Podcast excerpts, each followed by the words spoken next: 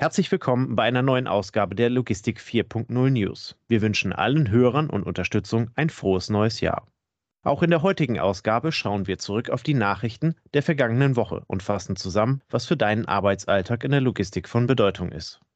Und los geht es. Tobias, es gibt interessante Meldungen zur Digitalisierung aus der Logistik. Welche sind das? Das Internetportal b4bschwaben.de meldete, dass der Logistiker Daxa die Anteilsmehrheit am Softwareanbieter Kasasi GmbH übernommen hat. Damit sichert sich Daxa das Know-how der Firma, die ein Mittelständler aus dem Bereich künstliche Intelligenz, Telemetrik und Internet of Things ist. Dazu Vorstandsmitglied und Chief Development Officer bei Daxa Stefan Hohm. Kasasi ist ein hochinnovativer Anbieter von Connectivity- und IoT-Anwendungen, der unsere eigenen digitalen Kompetenzen gezielt verstärkt. Und weiter, die Plattform von Kasasi kombiniert die Telematikdaten aus unseren über 8500 Wechselbrücken und 5000 Trailern mit den Sendungs- und Planungsdaten aus unserem Transportmanagement-Kernsystem Domino. Die intelligente Verheiratung und Analyse dieser Daten eröffnet uns ganz neue Möglichkeiten für die Transportplanung, die Berechnung von Ankunftszeiten, aber auch für die Sendungsverfolgung und Steuerung. Die Kasasi GmbH wurde 2009 gegründet und beschäftigte zuletzt 50 Mitarbeiter. Gründer und Geschäftsführer Markus Lechner wird auch weiterhin die Geschäfte der Firma aus dem Allgäu führen. Ende Oktober 2022 ist Daxa nun als Mehrheitsbeteiligter eingestiegen und wird die vollständige Integration der Kasasi in den Daxa-Konzern bis Ende 2026 abschließen. Damit verstärkt Daxa seine Bestrebungen nach mehr Digitalisierung im Konzern. Die Firma selbst wurde 1930 gegründet und entwickelte sich seit nunmehr 90 Jahren zu einem Transport- und Kontraktlogistiker. Heute zählt DAXA rund 32.000 Beschäftigte an 376 Standorten in 42 Ländern und erwirtschaftet mit ihnen einen Umsatz von 7,1 Milliarden Euro. Und noch ein strategischer Zukauf. Der Tankkartenanbieter DKV übernimmt den TMS-Anbieter LIS Logistische Informationssysteme. Damit möchte die DKV ihr Angebot einer B2B-Plattform im Straßentransport ausbauen. Nach eigenen Angaben möchte man sich als führende europäische B2B-Plattform für On-the-Road-Payment-Lösungen positionieren. Die Übernahme von LIS ist an der Stelle laut DKV Mobility CEO Marco von Kallewen der nächste logische Schritt, um das digitale Angebot auf unserer Plattform konsequent zu erweitern. Auch Co-CEO Magnus Wagner von LIS bewertet die Transaktion positiv. Unsere Partnerschaft mit DKV Mobility schafft für beide Seiten Vorteile. Zudem könne man die Produkte der LIS einer viel breiteren Kundenbasis anbieten und biete gleichzeitig DKV die Erweiterung um digitale Services in der Transportbranche. Was ist der Future Readiness Index und welche News gibt es dazu, Andreas? Der Future Readiness Index ist ein Wert, den die Gesellschaft KPMG seit mehreren Jahren erhebt. Dabei werden rund 600 Top-Entscheider befragt und sollen ihren Eindruck in den Bereichen Optimismus, Reifegrad und Investition geben. Die KPMG veröffentlichte diese Woche die neuen Zahlen aus der Umfrage des dritten Quartals 2022, bei der rund 120 Unternehmensverantwortliche befragt wurden. Erwartungsgemäß hat sich das Bild im Laufe des Jahres ein wenig eingetrübt. Die Logistik heute berichtet darüber im Zusammenhang mit dem Branchenreport Transport- und Logistikbranche, die unter anderem auf dem Index basiert. Neben geopolitischen Ereignissen und wirtschaftlichen Herausforderungen seien aber auch regulatorische Anforderungen rund um die Nachhaltigkeit und den Klimaschutz beeinträchtigende Faktoren. Das trübt den Wert beim Optimismus entsprechend ein. Im Teilbereich Reifegrad ist auffällig, dass die Unternehmer ihre aktuelle Verfassung in Bezug auf die bevorstehenden Anforderungen von morgen als deutlich schlechter einschätzen als noch 2021. Gegenüber den Regula regulatorischen Herausforderungen, aber auch den ökologischen, sehen sich die Unternehmen weniger gut aufgestellt. Mit Blick auf das eigene Produktportfolio jedoch ist der Wert des Reifegrads allerdings etwas angestiegen im Vergleich zum Frühjahr 2022. Dr. Steffen Wagner, Head of Transport and Leisure bei der KPMG, interpretiert die Werte dazu wie folgt.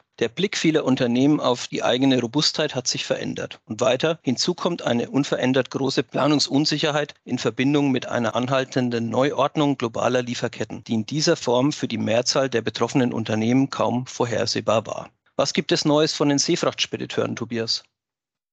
Wir berichteten zuletzt, dass sich diverse kleine Räder aus dem Geschäft zurückgezogen haben. Grund hierfür waren die fallenden Raten auf den Relationen. Und erst letzte Woche meldeten wir, dass unter anderem DRL Interesse an einem Kauf von Schenker hat. In der Branche ist also sehr viel los, auch bei den Rädern.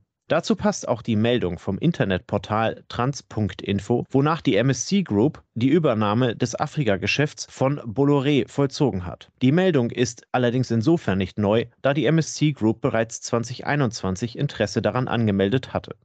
Nun sind alle Hürden genommen und kartellrechtliche Genehmigungen erteilt worden. Dabei soll das Geschäft ab Anfang 2023 unter einer neuen Marke betrieben werden. Neben den 21.000 Mitarbeitern bleibt auch Philippe Labonnet als Präsident des Unternehmens erhalten und wird die Geschäfte weiterführen. Motivation für die Transaktion war laut Transinfo der Wunsch seitens MSC, die Verbindungen des afrikanischen Kontinents mit dem Rest der Welt weiter zu verbessern und den Handel innerhalb Afrikas im Zuge der Freihandelszone AFC-FTA zu ermöglichen. Dazu auch Diego Aponte, Vorsitzende der MSC Group. Wir freuen uns, durch die Übernahme von Bolloré Africa Logistics mehr als 21.000 neue Kollegen und Kolleginnen in der MSC-Familie begrüßen zu dürfen. Die Vereinbarung stärkt die langjährige Beziehung von MSC zu Afrika und unterstreicht unser Engagement für das Wirtschaftswachstum des Kontinents. Die Mediterranean Shipping Company MSC hat ihren Sitz in Genf in der Schweiz. Weltweit beschäftigt das Unternehmen rund 150.000 Mitarbeiter und ist in 155 Ländern aktiv. Mit einer Kapazität von rund 4,28 Millionen TEU ist MSC die größte Containerreederei der Welt vor Maersk mit einem marginal kleineren Wert. Mit einem Abstand von mehr als einer Million TEU folgen CMA CGM auf Platz 3 und Costco auf Platz 4. Welche News gibt es zu den Landrouten zwischen den Kontinenten, Andreas? Die Seidenstraße verbindet Asien mit Europa und umgekehrt. Die historische Variante war rund 6400 Kilometer lang und erlebte ihre Hochzeit bis zum 13. Jahrhundert. Mit der neuen Seidenstraße wird nun Wuhan in China mit der Endstation Duisburg verbunden. Besonders in der Corona-Pandemie erlebte die Bahnstrecke ein deutlich höheres Volumen, da es in den Häfen immer wieder zu Lockdowns und Engpässen kam. China drängt hier auf einen Ausbau der Trasse, die bis nach Madrid gehen soll.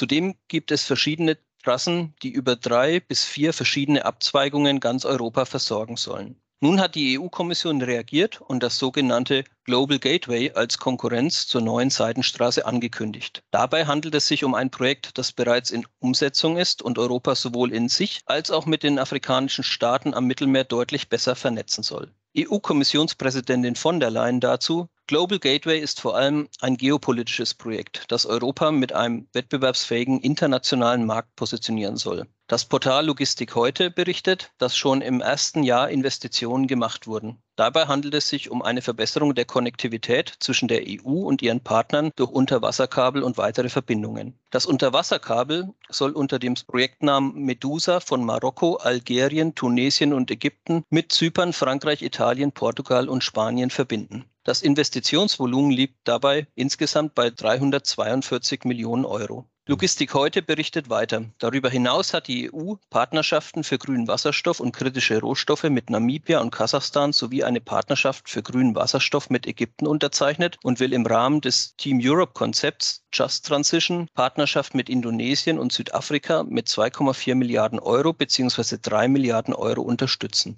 Tobias, gibt es noch etwas Neues zur Paketlogistik in den Innenstädten? Ja, die Deutsche Bahn und die DHL haben zusammen ein Click-and-Collect-Konzept entwickelt, das nun an den Start gegangen ist. Der Hintergedanke dabei ist es, Verbrauchern die Möglichkeit zu geben, ihre Sendungen auf dem Weg nach Hause an zentralen Punkten abzuholen. Die Besonderheit dabei, Zugriff darauf hat nicht nur die DHL, sondern auch ein zunehmend wachsender Pool von Online-Shops und Einzelhändlern. Sie können ihre Sendungen an die Kunden direkt dort hinterlegen. Das Konzept Box, die Abholstation, ähnelt dem bereits bekannten Paketstationen. DHL und die Bahn sind nun mit 150 Standorten gestartet und wollen dies im Laufe des Jahres 2023 auf 800 Stationen ausweiten.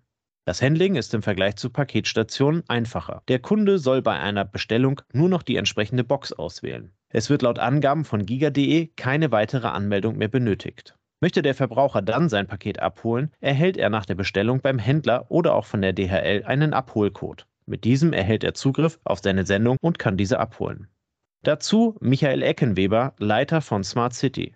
Mit Box, die Abholstation, können unsere Kundinnen und Kunden Sendungen bequem an attraktiven und zentral gut erreichbaren Orten des öffentlichen Nahverkehrs empfangen und damit Wege und Zeit sparen. Außerdem werden wir auf diese Weise einen wichtigen Beitrag zur Entlastung der Innenstädte vom Lieferverkehr leisten und tragen so aktiv zum Klimaschutz bei. Erste Händler, die das Angebot für ihre Kunden nutzen wollen, sind die Online-Apotheke Apominga, der Textilreinigungsservice Waschmal sowie das Mode-Upcycling-Startup Mode.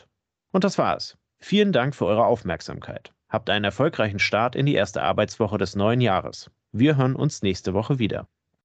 Unsere heutige Folge wird unterstützt von Zipment Express.